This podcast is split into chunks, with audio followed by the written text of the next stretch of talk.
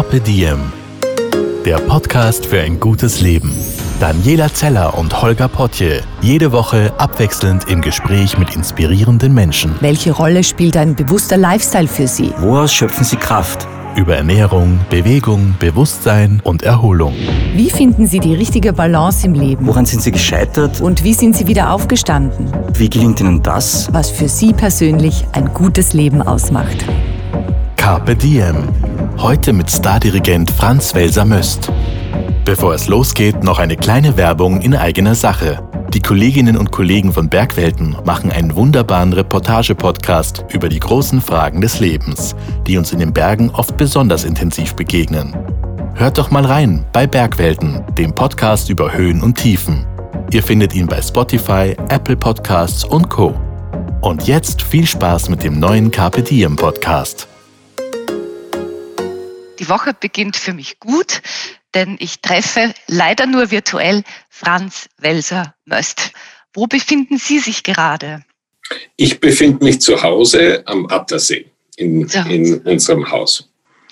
Wie, wie war das letzte Jahr für Sie? Ich, äh, ich, ich nehme das wirklich als geschenkte Zeit. Also äh, ich durfte ja im Sommer arbeiten in Salzburg und dann auch noch ein bisschen in den September hinein in, in Wien und war dann auch äh, für Streaming-Konzerte äh, Ende September und im Oktober vier Wochen in Cleveland. Aber sonst war ich, ich war noch nie so lang zu Hause wie, wie jetzt im letzten Jahr. Aber ich muss sagen, ich habe das irrsinnig genossen. Ich habe zum ersten Mal den Monat Mai äh, bei mir zu Hause verbracht und, und zu sehen, wie der Garten aufblüht und die Vögel zwitschern und, ähm, und auch so viel Zeit mit meiner Frau zu verbringen, das war wirklich ein Geschenk. Ja, ist ganz interessant, denn in Ihrem Buch äh, beginnen Sie damit, indem Sie schreiben, ja, es ist gerade, Corona hat gerade begonnen, es ist Zeit des ersten Lockdowns. Und ihr Buch heißt, als ich die Stille fand und plötzlich ist ihnen die Stille zugeflogen auf eine gewisse Art und Weise. Und ich war gespannt, wie Sie ein Jahr später darauf blicken würden, ob das immer noch so positiv ist. Ja, äh, würde ich schon sagen. Also äh, ich versuche sowieso, ich bin ein Mensch, der versucht, ähm, aus jeder Situation auch das Beste zu machen. Und äh, das österreichische Sudern ist, ist so gar nicht meines. äh, Jammern bringt einen nicht weiter, sondern äh, man muss halt schauen, dass, dass, man, dass man etwas äh, tun kann. Ähm, und ich habe wirklich, ich habe die Zeit genützt. Ich habe wahnsinnig viel zu Hause gemacht. Ich habe eine riesige Bibliothek. Ich habe viele Sachen studiert für mich. Ich hatte wirklich Zeit für Muße auch. Das ist ja etwas, was uns vor Corona ja in unserer Gesellschaft total abhanden gekommen ist. Also das war ein wirklich wahnsinnig schönes Jahr für mich. Jetzt weiß ich natürlich, dass ich sehr privilegiert bin, weil ich in einer unglaublich schönen Umgebung wohne. Ich kann raus in den Garten und so. Äh, vielen Leuten geht's ja da wirklich nicht gut. Aber äh, für mich war das wirklich ein wunderschönes Jahr.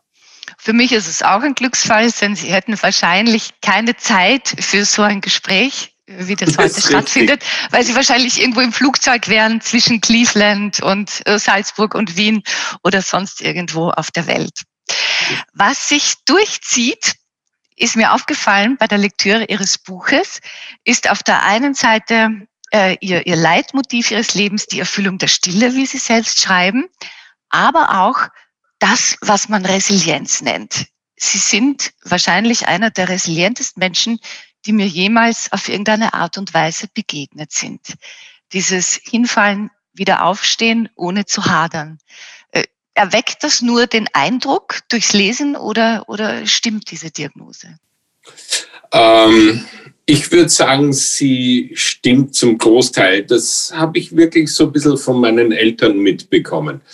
Äh, meine Eltern waren Menschen, die denen wirklich äh, die Jugend gestohlen worden ist durch den Zweiten Weltkrieg. Mein Vater, der mit 17 äh, einrücken musste, weil er vor die Wahl gestellt wurde, entweder er kommt in ein Lager oder er muss sich freiwillig zum Heer melden, ähm, der mit einer schweren TBC dann aus dem Krieg zurückkam und äh, eineinhalb Jahre im Krankenhaus noch lag. Dem sind wirklich äh, acht Jahre seines Lebens, seines jungen Lebens gestohlen worden. Äh, und äh, mein Vater hat da nie gehadert und auch meine Mutter nicht. Äh, das war ihnen fremd und das ist mir, glaube ich, irgendwie mitgegeben worden. Und ähm, Rückschläge, die man erleidet, abgesehen davon so, was ich nenne, Teflonartige äh, Karrieren sind mir sowieso suspekt. Ähm, aber Rückschläge, die man erleidet, Höhen und Tiefen, die sie halt im Leben gibt, ähm, das sind Herausforderungen, die es gilt anzunehmen. Ja, und wenn Sie von Rückschlägen sprechen, dann sprechen Sie von echten Rückschlägen. Denn mit 18 hatten Sie einen ganz schweren Autounfall. Sie waren damals ein aufstrebender Stern am Musikhimmel. Sie wollten die äh, äh, Geiger werden, am liebsten bei den Wiener Philharmonikern und kamen von einem Konzert von Schuberts G-Moll-Messe und sind dann, hatten dann einen ganz schweren Unfall. Wollen Sie darüber sprechen oder ist das etwas, wo Sie ja, sagen, na, das haben wir aufgeschrieben, aber reden will ich nicht darüber? Nein, nein, da ich, äh, können wir gern drüber reden. Ja, vielleicht schildern Sie kurz, was da passiert ist. Naja, das war, äh, das war der 150. Todestag von Franz Schubert und wir waren ja sehr in der Kirchenmusik aktiv und der Bruder meines Musiklehrers Baldwin Sulzer am Musikgymnasium, der war unter anderem auch Chorleiter in seiner Heimatgemeinde Großramming und wir haben an dem Sonntag dort diese Schubert-Messe gespielt und äh, hätten am Abend in Steyr das Forellenquintett von Schubert spielen sollen. Dort in einem Sommerurlaub hatte er begonnen, dieses Stück zu schreiben. Und nach der Messe waren wir noch im Wirtshaus dort in, in Großramming und äh, sind dann gemeinsam mit dieser befreundeten Familie äh, am Nachmittag nach Steyr gefahren. Und bevor wir eingestiegen sind, der Sohn dieser Familie ist gefahren, der hatte neu den Führerschein, der war in meinem Alter. Äh, und der Vater sagt noch zu ihm, du pass auf, es war ein sehr eiskalter Novembertag, 19. November, äh, es könnten die Brücken vereist sein. Und dann sind da kurz vor Losenstein-Leiten, da geht's eigentlich ziemlich geradeaus, Bundesstraße, und da war eine Brücke vereist und dieser Mercedes ist ins Schlingern gekommen. Und ähm, der Fahrer hat einen echten Anfängerfehler gemacht, er ist nämlich auf die Bremse gestiegen.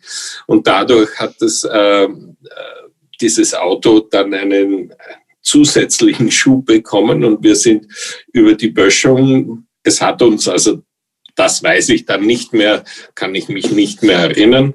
Ähm, das Auto hat sich mehrmals überschlagen und wir sind dort auf dem Acker liegen geblieben.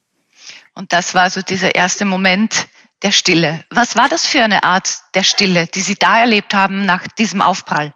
Naja, äh, die Stille, die ich in dem Buch beschreibe, die die hat sich vorher abgespielt. Also der Moment, wo wirklich die Zeit stehen bleibt, wo im Nachhinein zu meinem Erstaunen niemand geschrien hat äh, im Auto, sondern wo einfach diese Stille war, diese Sekunde wahrscheinlich, mehr war es ja nicht, ähm, wo, wo wir von der Straße abgekommen sind. Und das hat sich bei mir unglaublich eingeprägt.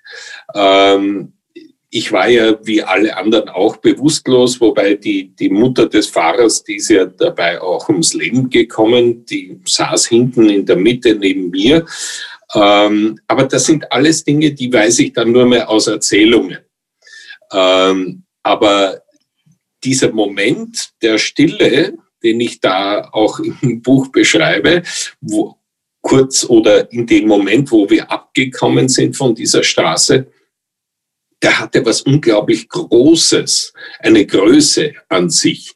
Das ist schwer zu beschreiben, wenn man es nicht erlebt hat. Das mhm. ist wirklich nicht, nicht in Worte zu fassen eigentlich. Aber dieser Moment hat Ihr Leben nachhaltig beeinflusst. Ja, äh, das hat einerseits natürlich, ich habe mir damals drei Wirbeln gebrochen. Ich war zwölf Wochen der ganze Oberkörper im Gips. Zuerst hatte ich die ersten Tage kein Gefühl in den Beinen.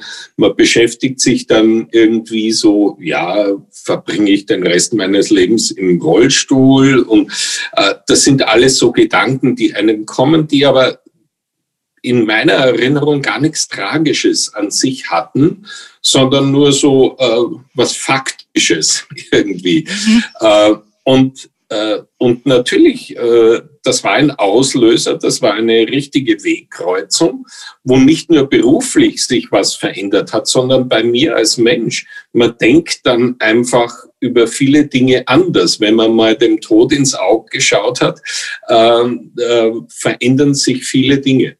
Hat Ihnen das so was wie äh, Gelassenheit gegeben? Also Sie hatten ja nicht nur einfache Jahre, Sie schreiben auch von Ihren schwierigen Jahren in London, äh, wo Sie wirklich gekämpft haben, aufgeben wollten. Aber erinnern Sie sich in solchen Zeiten an den Unfall zurück und, und denken Sie, okay, ist es alles nicht so schlimm? Ähm, nein, ich denke da nicht äh, an den Unfall zurück, aber der Unfall hat mir einfach äh, etwas mitgegeben, was mein Vater äh, immer gesagt hat, äh, es gibt Schlimmeres. Und diese Grundeinstellung, dass es immer, dass es noch etwas Schlimmeres gibt, äh, die hat mir über vieles hinweg geholfen. Wie, wie war das für Sie äh, damals, als Sie dann realisiert haben, äh, ich kann einige Finger nicht mehr so bewegen, wie es notwendig wäre für eine Karriere als Geiger. Ich muss wohl von diesem großen Traum Abschied nehmen. Ähm, das war eigentlich auch eher eine, eine pragmatische Angelegenheit. Das ist halt einfach so. Man muss das annehmen und, und weitergehen und schauen, äh, was, was es für andere Möglichkeiten gibt, die sich da auftun. Und bei Ihnen war das dann die Möglichkeit des Dirigierens. Wie, wie hat sich das entwickelt? Naja, ich, ich hatte vorher schon begonnen zu dirigieren, dank meines Lehrers, der das anscheinend in mir gesehen hat. Mir hat das auch Freude gemacht. Ich fand das lustig und, und spannend. Ähm, aber das war so ein Nebengleis vor dem Unfall. Und dann wurde das, dieses Nebengleis halt das Hauptgleis. Und, äh, und vor allem bin ich unglaublich dankbar, dass ich, dass ich das, was, was dieses große Talent, das ich mitbekommen habe, ähm, was quasi, was man so sagt, dass ich mein Hobby zum Beruf machen konnte, trotz allem. Also ich, ich musste nie jetzt ähm, einen Beruf ergreifen, wo, wo ich mich überwinden musste, sondern das war für, für ich, das ging einfach irgendwie so weiter und da gab es viele glückliche Zufälle, ähm, wie zum Beispiel, dass ich äh, mit meinem Jugendorchester ein Konzert im Musikverein in Wien dirigiert habe und ein Freund unserer damaligen Solo-Cellistin, ein Schwede, der war in dem Konzert und der kommt nachher zu mir und sagt, möchtest du mal in Schweden dirigieren? Sag ich, ja, natürlich, super. Und so kam ich nach Norrköping. Also es, es hat sich dann eins nach dem anderen ergeben und, und ist eigentlich ganz, ähm, ja, irgendwie selbstverständlich weitergewachsen. Mhm, also Sie haben nie überlegt, welchen Beruf möchte ich ergreifen, was könnte ich lernen, sondern das war da, Ihr, Ihr Talent, auch Ihre Liebe zur Musik. Und, und so hat eins das andere einfach ergeben. Richtig. Äh, es war nur dieser eine Moment äh, 1994, wo ich mich dann entschlossen habe, aus London wegzugehen, im Februar 94, wo ich schon mal drüber nachgedacht habe, was ist, wenn das nichts mehr wird mit diesem Beruf? Ähm, wenn ich da wirklich scheitere, äh, was mache ich dann? Da habe ich schon überlegt. Das war Wirtschaft oder Just, glaube ich, haben Sie überlegt, oder? Genau, so ist es. da musste ich ein bisschen lachen beim Lesen, weil ich mir gedacht okay, warum plötzlich Wirtschaft oder Just? Äh, ja, Aber sie kamen ja dann nach Zürich und ans Opernhaus und mussten nicht an die Uni zurückkehren. Ja, das war auch irgendwie eine glückliche Fügung. Äh, Im November 92 ging ich mit meiner Frau in eine Opernvorstellung in Zürich. Da hatte gerade Alexander Pereira begonnen dort. Und ich treffe ihn in der Pause. Ich kannte ihn von früher her. Ähm, und hat ihn vorher mal Mitte der 80er Jahre getroffen. Und er sagt, ja, Sie müssen bei uns dirigieren. So, ja, gern. Ich rufe Sie morgen an.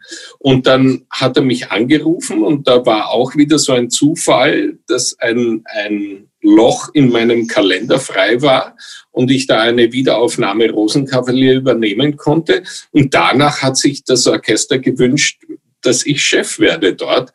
Und ähm, und das kam dann wirklich kurz nach diesem Februar 94 äh, kam dann plötzlich dieses Angebot aus Zürich, ja. Und dann habe ich mir gedacht, okay, ich probiere es nochmal. Wenn das auch daneben geht, dann höre ich wirklich auf. Haben Sie sich jemals gefragt, was all diese Menschen, die Ihnen Chancen gegeben haben, in Ihnen gesehen haben? Äh, nein, das habe ich mich eigentlich nie gefragt, äh, weil äh, ich nehme das auch einfach so hin, wenn ja, wenn die Leute finden, ich bin gut, ich habe Talent, ich habe etwas anzubieten, ja, dann werden die hoffentlich schon wissen, was sie tun. Mhm. was, es gibt so diese beiden Wege, ja, wenn man etwas möchte. Ja, es gibt äh, dieses sich fragen, was muss ich erfüllen? Was muss ich tun, damit ich auffalle? Wen muss ich anrufen? Und es gibt diesen Weg des, des Seins. Äh, ja. Und das ist offenbar ihr Weg, das wirklich zu sein, zu leben und darauf zu vertrauen, dass andere das bemerken. Ich habe es ich hab's nur einmal probiert, anders. Das war 1983. Ich habe ja äh, 79 Herbert von Karajan kennengelernt. Und er hatte irgendwie, er hat mich gemocht. Ähm, und er hat mal zu mir gesagt, ja, wenn Sie was brauchen, rufen Sie mich an. Und dann habe ich ihn tatsächlich, da war, er war ja, der Anfang seiner Karriere war ja in Ulm. Er war GMD in Ulm. Und da war, wurde diese GMD-Stelle in Ulm frei und ich wollte immer in die Oper hinein und habe mir gedacht, da bewerbe ich mich jetzt und bitte den Herbert von Karian, dass er den Oberbürgermeister von Ulm anruft. Und, äh, und ich habe äh, Karian in, in Berlin im Hotel Kempinski, wo er immer äh, gewohnt hat, angerufen. Er ging auch sofort an den Apparat und so, ja, ja, mai, mai, äh, und so. Und er hat tatsächlich, er war sich nicht so gut und hat den Oberbürgermeister von Ulm angerufen und es ist eh nichts draus geworden. Die waren klug genug, dass sie gesagt haben, der hat ja überhaupt keine Erfahrung, was tun wir mit so jemandem. Also, äh, aber das war das einzige Mal. Alles andere ist immer auf mich zugekommen. Wie haben Sie äh, das geschafft, äh, diese Erdung sich zu bewahren, die Sie ja ganz offensichtlich ähm, haben? Also denn sie, auch wenn sie das so erzählen, klingt das ein bisschen so, ja eh, ist alles so passiert, ganz natürlich. Aber in Wahrheit muss man sich schon vor Augen halten, sie sind einer der größten lebenden Dirigenten. Sie haben zweimal das Neujahrskonzert äh, dirigiert. Sie arbeiten mit den besten Orchestern der Welt, Salzburger Festspiele. Sie waren äh, Generalmusikdirektor eben in Zürich an der Wiener Staatsoper. Sie sind so ähnlich mit dem Cleveland Orchester äh, verbunden. Also Sie sind ein Superstar ihrer Branche. Und das könnte ja dazu verleiten, dass man irgendwann äh, sich im Spiegel anschaut und sich denkt, Wahnsinn, bin ich toll. Und, und sich dem auch so hingibt, dieser, dieser Schnelligkeit und dieser Äußerlichkeit. Wie haben Sie ja, geschafft, dass das nicht passiert? Das, das hängt mit meiner privaten Umgebung zusammen. Das fängt bei meinen Eltern an, die immer sehr drauf geschaut haben, dass ich und meine Geschwister, ähm, dass wir am Boden der Realität bleiben. Ähm, das hat sehr viel mit meiner Frau zu tun. Ähm, das hat aber auch mit meinem Freundeskreis zu tun. In meinem Freundeskreis finden Sie nicht nur jetzt große Persönlichkeiten und dieses und also äh, VIPs, wie man das nennt, sondern Sie finden in meinem Freundeskreis äh, Bauern, Sie finden äh, ganz unter Anführungszeichen einfache, normale Menschen. Äh, ich ich brauche das auch. Äh, ich übe einen Beruf aus, der wirklich in vieler Hinsicht nervenaufreibend ist. Und mich mit Menschen normal über auch Alltägliches unterhalten zu können, das ist für mich ein, ein Brunnen der Erholung. Mhm. Und äh, das, da bin ich nicht der Einzige. Also der, über drüber, wenn man so will, Dirigent des letzten Jahrhunderts, Carlos Kleiber, von dem ich habe nie persönlich getroffen, aber von dem weiß ich auch, der hat sich am liebsten, wenn er in der Oper war, mit Bühnenarbeitern unterhalten. Nicht mit den Intendanten, nicht mit den Sängerstars, sondern der, der wollte mit den einfachen Leuten zu tun haben. Und mir geht das sehr ähnlich. Also äh, man, man ist als hypersensibler Typ, äh, das ist mir auch mitgegeben worden, das ist kein, äh, keine Errungenschaft von mir, äh, ist man äh, sehr, ja, dem sehr offen gegenüber alle Anregungen. Man ist sehr leicht, das Nervenkostüm ist sehr leicht gereizt. Und mhm. deshalb braucht man diese, diesen Ausgleich. Einerseits finde ich den in der Natur, andererseits finde ich den aber eben in Menschen, die wiederum nicht den Star in mir sehen, sondern den Franz.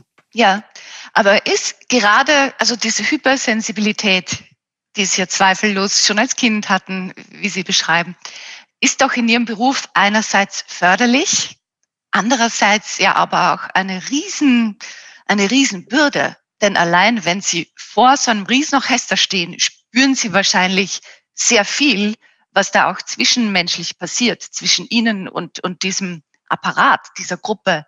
Und hinter sich haben Sie das Publikum. Das sind ja unglaublich viele Eindrücke, die da auf Sie einprasseln. Wie gehen Sie damit um? Ja, äh, irgendwo, ich habe einmal in einem Interview gesagt, eigentlich hätte ich Gärtner werden sollen. Ich habe einen Beruf, der eigentlich dem widerspricht. Einerseits, äh, wie Sie es gerade beschrieben haben, diese Hypersensibilität, die man sich ja nicht aussucht, ähm, und einen Beruf, wo 100 Menschen vor einem sitzen und 2000 im Rücken und alle wollen etwas von ihnen. Und, und sie haben sehr oft das Gefühl, jeder versucht, äh, sie auszusaugen, mhm. sozusagen. Ich bin auch jemand, der, der große Menschenmassen vermeidet. Also für mich ist zum Beispiel ein, ein jetzt gibt's das im Moment nicht, aber ein, ein übervoller Flughafen, das bereitet mir eigentlich fast physische Qual. Ähm, das, also ich versuche Menschenansammlungen zu vermeiden. Jetzt habe ich aber einen Beruf, wo ich immer mit Menschen sehr viel zu tun habe. Deshalb braucht es eben den Ausgleich. Ich, ich versuche schon auch, mich so zu trainieren, selber, ähm, dass ich nicht alles so wahnsinnig an mich heranlasse.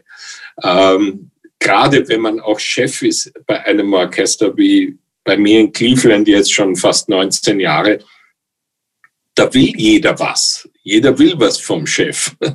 Das ist ja auch natürlich. Ähm, das zehrt an einem. Und da muss man schauen, dass man genügend Ausgleich hat. Zeitlich wie auch geografisch. Also Sie sind sehr introvertiert, aber Teile ihres Berufs erfordern ja so eine Extrovertiertheit, ne? dass man reinkommt und gesellig und nach einer Premiere und dann sind da die Fernsehkameras und man muss anstoßen. Ähm, haben Sie sich da manchmal auch verleiten lassen, vielleicht auch sich zu bemühen, ein bisschen so zu sein oder konnten Sie immer so ganz bei sich bleiben? Nein, nein. Äh, ich meine, Versuchungen gibt's äh, in dem Beruf genügend. Und, und ich schreibe ja da auch in dem Buch über diverse Fehler, die ich gemacht habe, aufgrund dessen.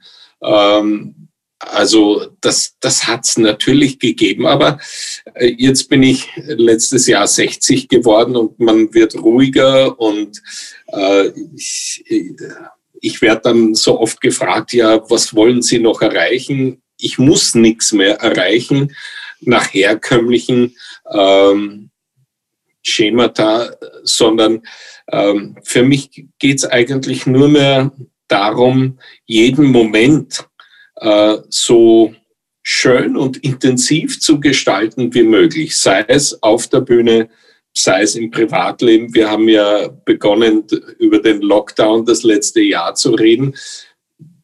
Das liegt an mir, dass ich diese Momente, die ich da erlebe, wirklich auch als schön empfinde und schön gestalte. Hm, schreiben Sie auch im Buch, so jeden Moment mit Konzentration und Hingabe zu erleben.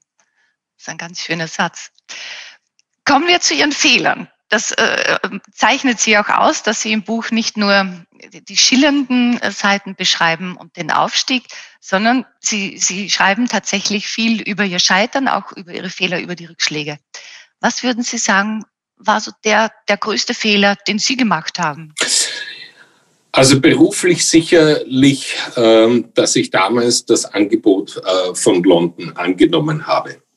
Das war, äh, das war so ein Moment, wo ich gedacht habe, wow, also jetzt bist du ganz oben irgendwie, jetzt hast du es geschafft und so. Und, und äh, vielleicht müssen wir kurz sagen, Sie waren äh, künstlerischer Leiter damals dann des London Philharmonic Orchestra. Ja. ja. Äh, und ich, ich habe das ganze Ränkespiel, das da mit verbunden war, habe ich nicht durchschaut. Da war ich zu jung und dumm dazu, zu naiv. Ähm, und ich habe mich natürlich wahnsinnig geschmeichelt gefühlt und bin da also mit fliegenden Fahnen hingegangen. Ähm, und es hat schon in meiner Umgebung Stimmen gegeben, die gesagt haben, glaubst du, dass das richtig ist? Mhm. Ähm, das waren nur vereinzelte. Die meisten, ich glaube, es war sogar nur, nur eine äh, alte Freundin von mir, die, die das damals gesagt hat. Ähm, alle anderen fanden das großartig, was ich da für eine, einen unglaublichen Quantensprung aus der schwedischen Provinz in Norrköping da in ein Zentrum der klassischen, internationalen klassischen Musikwelt diesen Sprung mache. Ähm, ja, das war sicherlich mein größter Fehler. Also hat da das, das Ego zugesagt, aber nicht ihr wahres inneres Selbst. Das war eine Frage des Egos ganz klar. Mhm. Und wie sind Sie wieder äh, darauf hingekommen, äh, dass letztendlich doch Ihre innere Stimme gesiegt hat, die, äh, die gesehen hat, das war nicht richtig und dann auch gesagt hat, man könnte da auch rausgehen? Das war, wissen Sie, wenn man in so einem schwarzen Loch drinnen ist, wie ich damals im Februar 94, wo ich also vier Jahre lang schon, fast vier Jahre lang, äh, nur hergeprügelt wurde in London.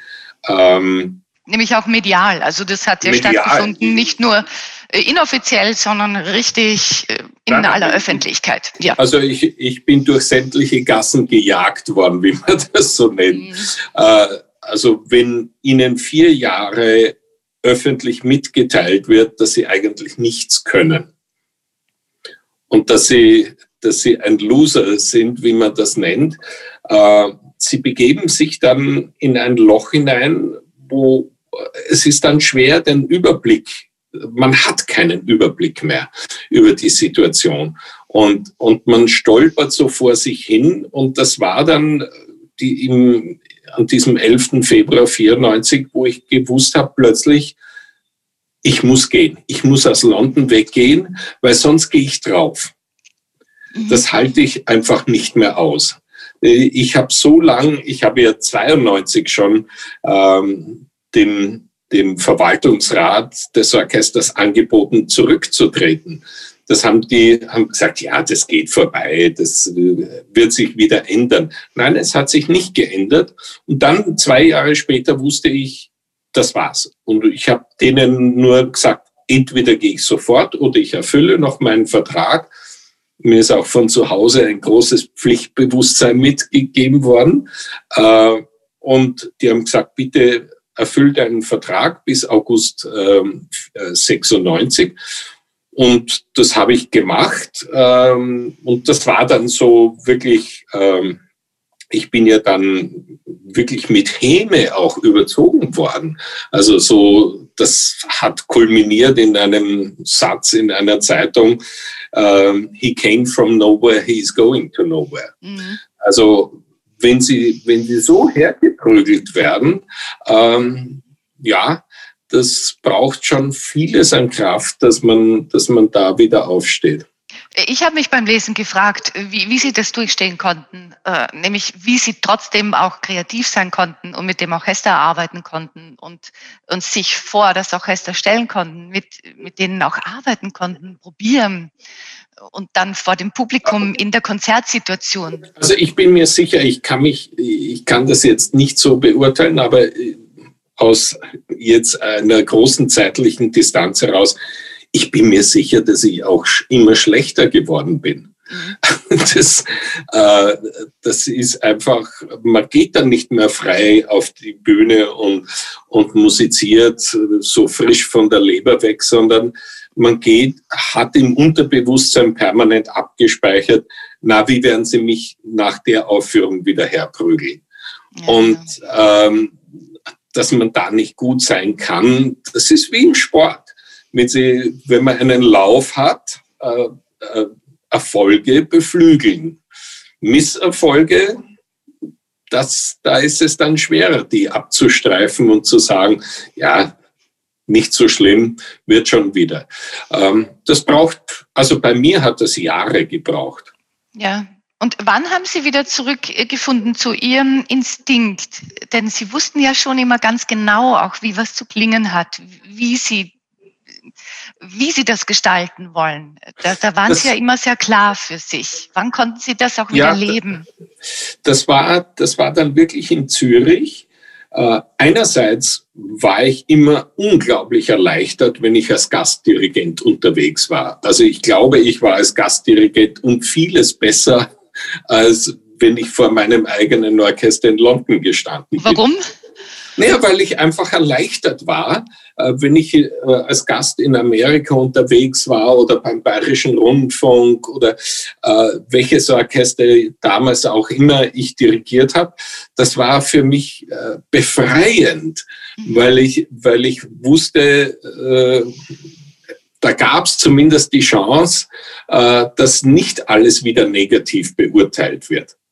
Und, äh, und dann war, wie ich nach Zürich kam, wie ich 95 dort begonnen habe, das Orchester... Als Musikdirektor eben als, der, der Oper, genau. Äh, da war das für mich, das Orchester wollte. Mhm. Die haben gespürt, dass sie mit mir etwas erreichen können.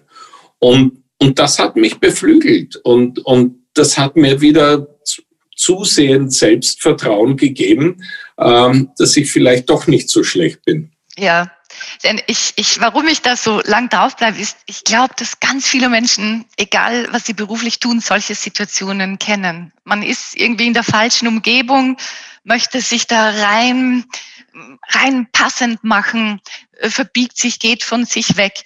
Äh, kriegt Kritik, ist mehr im Außen als im Innen. Und dann geht die Spirale so nach unten und man wird schlechter, man verliert sich.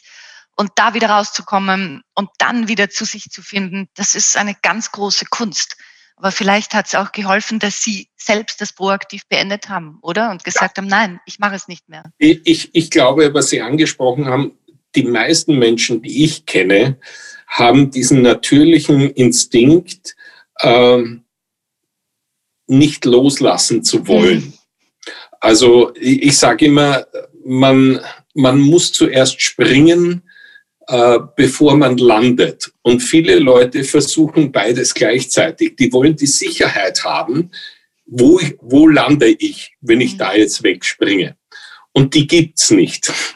äh, und wenn man das einmal erkannt hat, äh, das gibt ein unglaubliches Grundvertrauen ins Leben an und für sich, dass sich immer wieder eine Tür auftun wird.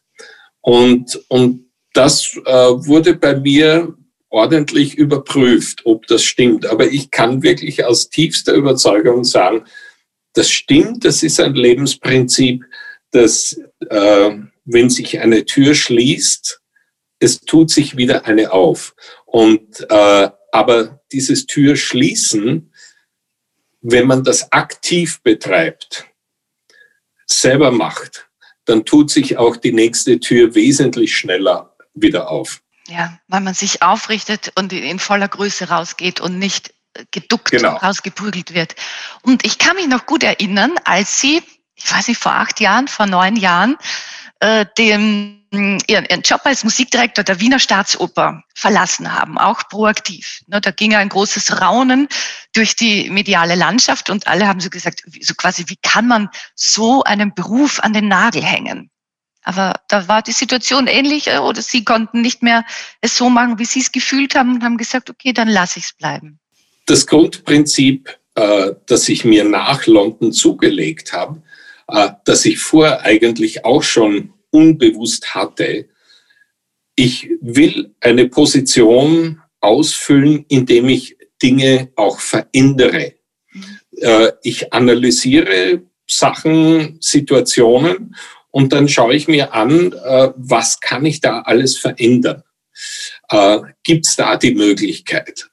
Und in, in Wien war das dann so, dass ich an einen Punkt gekommen bin, wo ich gesagt habe, in dieser Konstellation äh, mit dem Direktor ist es mir absolut nicht mehr möglich, irgendetwas zu verändern.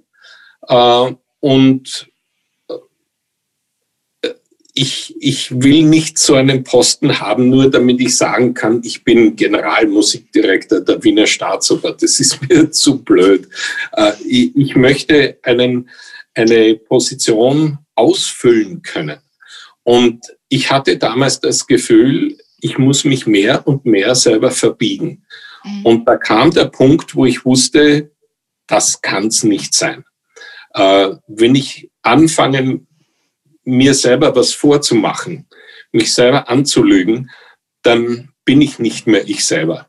Und da hat es einen Punkt gegeben, wo ich gesagt habe, so, das war's. Mich hat das damals so, so bestärkt, weil ich kurz davor auch einen sehr glamourösen äh, Beruf aufgegeben habe, weil ich auch gemerkt habe, na, ich möchte für mich was anderes. Und da habe ich mir gedacht, ah, der gibt ja sogar das auf. Also dann ist meins ja gar nicht so, äh, so groß. Ja, ich man, da damals man, eine Parallele gesehen. Man darf äh, so eine Position, einen Titel, was auch immer, macht ja eben nicht die Person, nicht den Menschen aus. Es glauben zwar viele, aber es ist so nicht. Und, und man muss sich äh, mit einem Lächeln auch durchs Leben bewegen. Äh, man lernt ja, wenn man solche Positionen inne hat, äh, die Menschen ja kennen diejenigen, die einem nur schön tun, weil man diese Position mhm. hat. Ähm, das lernt man alles ja richtig auch abzuschätzen äh, mit der Zeit. Äh, die wahren Freunde, die findet man nicht im Beruf meistens. Warum haben Sie Ihrer Biografie, Ihrer Autobiografie den Titel gegeben, als ich die Stille fand? der Axel Brückemann, der mir geholfen hat, das äh, zu schreiben. Er hat gefunden, wir sollten diesen Unfall als Ausgangspunkt nehmen und alles aus dem heraus entwickeln. Und da haben wir, wir haben ja heute schon drüber gesprochen, über diesen stillen Moment sehr viel gesprochen, der Axel Brückemann und ich. Und aus dem heraus kam dann ähm, dieser Titel für das Buch, äh, dass es mit Stille sehr viel zu tun hat, mein Leben, und dass es ein Finden ist. Das ist nicht etwas, was, äh, was einfach, ja, es ist, es ist ein Finden. Äh, Im Leben versucht man viele Dinge zu finden. Und äh, es ist auch so, in diesen Gesprächen mit Herrn Brückemann, ähm, wo wir dann sehr viel über Musik auch gesprochen haben, da haben wir auch immer wieder dieses Suchen nach stillen Momenten, nach dieser Schlichtheit. Äh, was mir ein großes Anliegen ist, das kam ja auch aus dieser frechen Frage von Herrn Brückemann heraus, wo wir uns zum ersten Mal getroffen haben. Warum sind Sie so langweilig? genau, das war im April 2013. Und das hat mir irgendwie gefallen, diese freche Art von ihm. Deshalb wollte ich das dann auch mit ihm machen, zusammen dieses Buch. Ähm, und aus, den, aus diesen Gesprächen heraus hat sich der Titel entwickelt. Mhm. Man muss auch sagen, er hat dann irgendwann gesagt, er ist draufgekommen, Sie sind ja alles andere als langweilig. Also darum hat er vermutlich auch gern mit Ihnen, mit Ihnen gearbeitet. Was mir, äh, was mich sehr berührt hat, ist die, Stille, äh, die Stelle, an der Sie beschreiben die unterschiedlichen Gesichter der Stille. Also die Stille, die beruhigend sein kann, aber unruhig machen kann, die bedrohlich wirken kann, aber äh, so eine Sicherheit gibt, ähm, die strafend wirken kann, Macht, aber auch Mitgefühl ausdrücken kann und noch vieles mehr. Denn das ist ja, die Stille tatsächlich. Das ist ein, ein vielschichtiges Thema. Das ist nicht, äh, wie wenn ich sage, die Farbe ist blau. Ja, da kann ich auch über Schattierungen reden, aber Stille, äh, wenn, Sie, wenn Sie hernehmen, äh, die Ruhe vor dem Sturm, die hat was Bedrohliches. Äh, wenn Sie in die Natur hinausgehen und äh, wie ich das oft mache, sehr früh, bevor die Sonne noch aufgeht, das ist eine ganz andere Art von Stille. Mhm. Ähm, also, und jeder empfindet das auch anders. Das, deshalb macht es ja auch so, Stille hat eine unglaubliche Größe. Das macht es alles wahnsinnig groß. Und, und das, äh, mich, mich hat dieses Wort Stille seit Jahren beschäftigt. Ich habe äh, einen Riesenstapel an Notizen. Ich wollte mal ein Buch nur über die Stille schreiben und habe Notizen gesammelt, äh, noch und noch, was mir halt eingefallen ist, was mir untergekommen ist. Und bis zu dem Punkt, wo ich gemerkt habe, das ist ein so überwältigendes Thema, ähm, das schaffe ich gar nicht. Dann habe ich aufgegeben. Aber Teile davon finden sich jetzt in diesem Buch wieder. Welche Facetten der Stille machen Ihnen Angst? Wo erleben Sie die angstmachende Stille? Hm. Ich bin kein ängstlicher Mensch. Also äh, Nein, äh, Stille, ich weiß, das beziehe ich auf andere Menschen. Für viele Menschen hat Stille was Beängstigendes an sich. Äh, das weiß ich aus Gesprächen. Für mich hat es das nicht. Wie ist die Stille nach dem letzten Ton in einem Konzert, wo Sie vielleicht nicht wissen, wie wird die Reaktion sein? Was ist das für Sie für eine Art von Stille?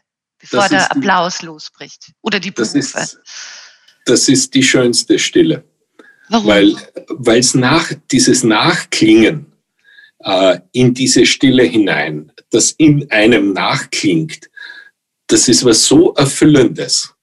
Ähm, äh, und es, also das ist für mich der schönste Moment. Ist das der Moment, wofür Sie alles andere tun, das, das Vorbereiten, das Reisen, das Organisieren, äh, das Proben, das, äh, auch die harten Momente. Ist das das Geschenk? Das ist ein Geschenk, aber das ist nicht der Grund, warum ich das alles tue. Äh, das kann man so nicht kausal verbinden.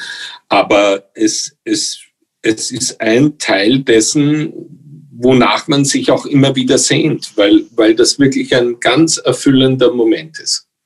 Was kommt nach diesem Moment?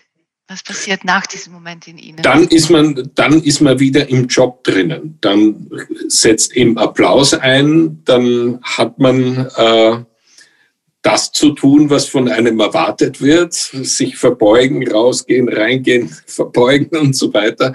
Nachher, äh, wenn Leute in die Garderobe kommen, mit denen Smalltalk äh, zu betreiben. Das sind alles Dinge, die, die gehören zu diesem Job dazu. Kommt dann ein Hochgefühl oder kommt dann irgendwann auch eine Leere? Nein, das, äh, schauen Sie, das ist rein von der Körperchemie. Das Adrenalin hält ja noch ungefähr eineinhalb Stunden an. Ja. Und dann sagt alles irgendwie zusammen, da wird man richtig rechtschaffen müde, dann weiß man, dass man was geleistet hat. Ähm, aber solange das Adrenalin anhält, ich habe früher zum Beispiel in Zürich, ich bin oft nach Vorstellungen ähm, in der Nacht noch nach Hause gefahren. Wir haben damals in Liechtenstein gewohnt. Das sind ungefähr 120 Kilometer. Und wenn ich angekommen bin zu Hause, ähm, da war dann der Moment, wo ich müde wurde. so lange hat das Adrenalin, die 120 Kilometer hat's gehalten. Und dann war es vorbei. Werden Sie nach so großen Konzerten nur müde oder, oder erleben Sie auch dieses Gefühl, dass unter die Müdigkeit geht? Also dieses echte Kraftlossein mal ein, zwei Tage lang. Ja, also je nachdem, was Sie äh, dirigiert haben, wie intensiv das ist, wenn Sie, wenn Sie einen Ring dirigieren. Ja. Also so wie das äh, in der Staatsoper manchmal gespielt wurde, Samstag Rheingold, Sonntag äh, Walküre, Dienstag Siegfried, Donnerstag Götterdämmerung, da wachen Sie nach dem Siegfried auf und sagen, ich schaffe das gar nicht. Ja. Götterdämmerung dauert fünfeinhalb Stunden wie soll ich das am darauffolgenden Tag machen? Und irgendwie geht's dann doch, aber es ist, es ist, äh, das ist schon auch rein körperlich dann Schwerarbeit. Wobei, da muss ich auch sagen, die Arbeit des Dirigenten wird von vielen Leuten falsch eingeschätzt, die glauben, das, was sie sehen, ist die eigentliche Arbeit. Das meiste, was bei uns an Energie verbraucht wird, ist das, was im Gehirn mhm. passiert, die Konzentration. Das, deshalb haben wir ja ähnliche äh, körperliche Werte wie ein Formel-1-Fahrer während des Rennens. Ähm, die Konzentration ist das, was, was dann einen so erschöpft. Mhm. Also ist das so, ich, ich habe keine Ahnung, aber Sie haben ja eine, eine Vorstellung von dem Klangbild, ja, und gleichzeitig müssen Sie ja aber auch hören. Und, und diese beiden Schichten müssen sie irgendwie zu eins werden lassen in dieser Zeit. Das stelle ich mir sehr, sehr anstrengend vor. Ja, das, das ist anstrengend. Äh, man hat seine Vorstellung, wie Sie ganz richtig sagen, die man sich in der Vorbereitung erarbeitet. Äh, und dann versucht man in der Aufführung das wirklich mit so und so vielen Menschen, die vor einem sitzen und stehen, ähm, umzusetzen. Ähm, und dieser intensive Austausch, den man mit diesen Menschen pflegt während einer Aufführung, das ist richtig anstrengend. Mhm. Aber auch beglückend. Ich glaube, ich glaube, das ist unendlich beglückend. Jetzt, wo wir so drüber sprechen, vermissen Sie das, weil das ja jetzt gerade so nicht stattfindet, diese großen Konzerte? Ja. Da, ich, ich merke gerade, dass Sie jetzt Lust hätten, das zu erleben. Ja, ich habe neulich ganz lustig einen Albtraum gehabt, äh, wo ich zum ersten Mal äh, geträumt habe. Das hatte ich früher nie dass ich Lampenfieber habe, dass ich Angst habe, wieder auf die Bühne zu gehen. Das war wirklich, ich bin in der Früh aufgewacht und habe dann mit meiner Frau drüber gesprochen. Äh, ich fand es dann irgendwie lustig, dass das Unterbewusstsein da einem solche Streiche spielt, dass man plötzlich nach 37 äh, Berufsjahren so einen Traum hat, dass man Angst hat, wieder auf die Bühne zu gehen. Ähm, das ähm, verdanke ich sicher diesem Lockdown. Und Sie hatten vorher nie, nie Lampenfieber? Ich habe schon hier und da mal Lampenfieber gehabt. Also, also ich denke, bevor Sie das erste Neujahrskonzert äh, dirigiert ja, haben, da, das war, das, das war, war ein Moment, das, da hat Ihnen Barbara Rett rausgeholfen, ne? Naja, die Barbara Rett hat damals zu mir gesagt, du bist nicht der Erste alle, die ich noch äh, hier erlebt habe, waren kreidebleich vor ihrem ersten Neujahrskonzert. Manche mussten wir richtig rausstoßen mhm. auf die Bühne. Das, äh, ja, etwas so leicht und selbstverständlich aussehen zu lassen, klingen zu lassen, wie diese Musik, ist mit das Schwerste, was es gibt.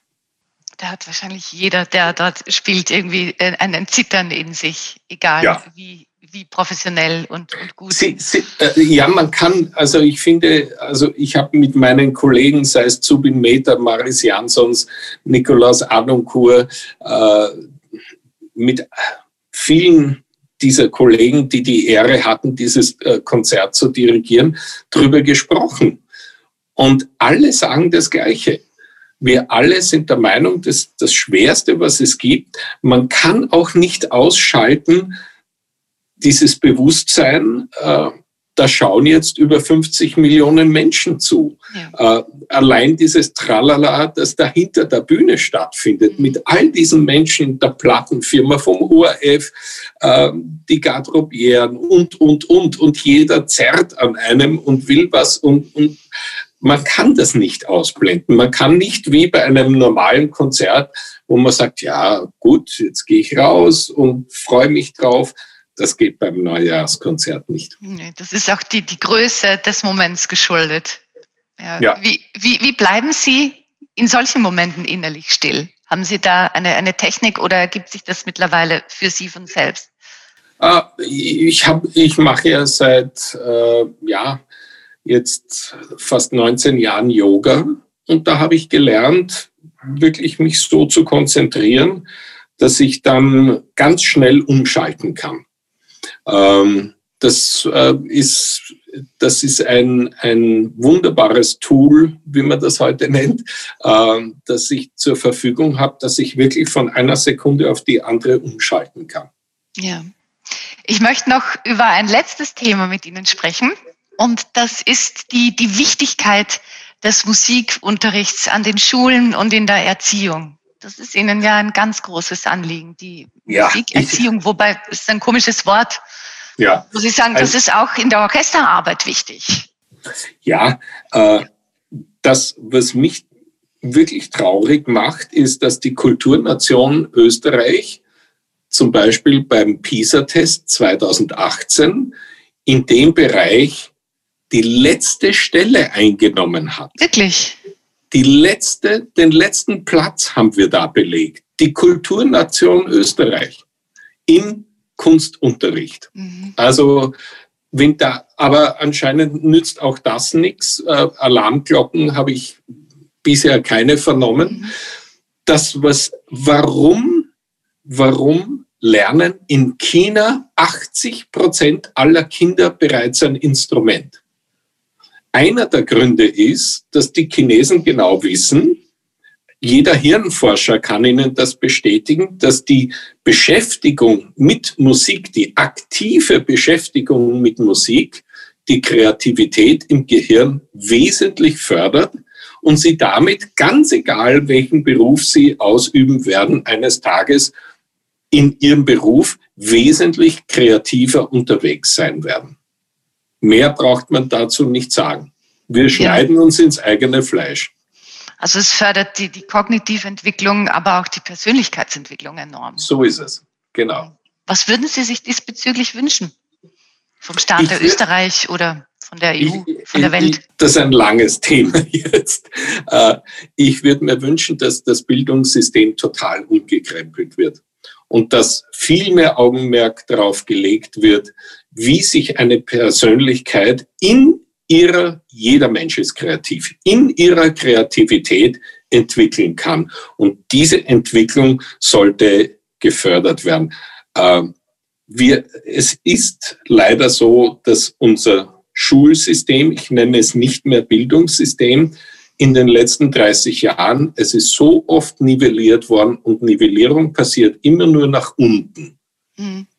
Und ich habe es halt so erlebt, junge Menschen wollen doch gefordert werden, herausgefordert werden, auch wenn es manchmal schwierig ist. Und diese Herausforderungen finden halt in unserem Schulsystem leider viel zu wenig statt. Mhm. Ist, ich war auch auf einem Musikgymnasium und habe immer gesungen und, und Klavier gespielt von klein auf. Und wenn ich zurückdenke, und da haben Sie recht, das, was mich wirklich geprägt hat und wo ich wirklich was gelernt habe, auch für mein späteres Leben, war nicht hm, das Auswendiglernen von irgendwelchen Formeln, sondern das waren die Momente des Übens, des auf die Bühne gehens, des Scheiterns, des Musizierens, des zu erleben. Es gibt etwas, das ist größer als du selbst, nämlich wenn du im Chor singst, in der Synagoge in St. Pölten stehst und ja, dieses, diesen Klang erfüllst und, und weißt, wenn jeder Mensch in seinem Leben das einmal nur erfahren dürfte, dann gäbe es ganz viele Grauslichkeiten auf unserer Welt nicht.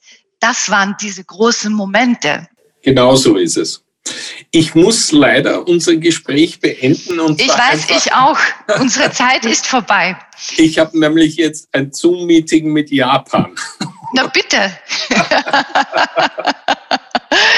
Dann danke ich Ihnen sehr, sehr, sehr für Ihre Zeit. Ja, ich War eine große Bereicherung. Ein, ich danke für ein sehr anregendes Gespräch. Dankeschön. Und ich empfehle Alles jedem Gute. das Buch Als ich die Stille fand von Franz Welsermöst.